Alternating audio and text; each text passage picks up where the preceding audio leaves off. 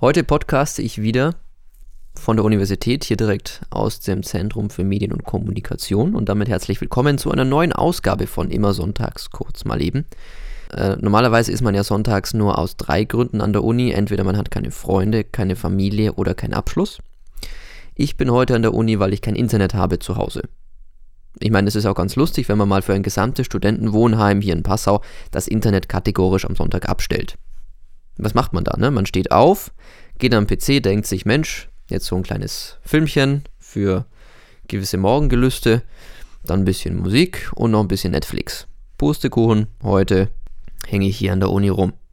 Ist ja auch mal schön. Trifft man Menschen, die man sonst nicht sieht. Menschen, die Seminare haben und sich denkt, haha. Aber gut, hier gibt es Internet.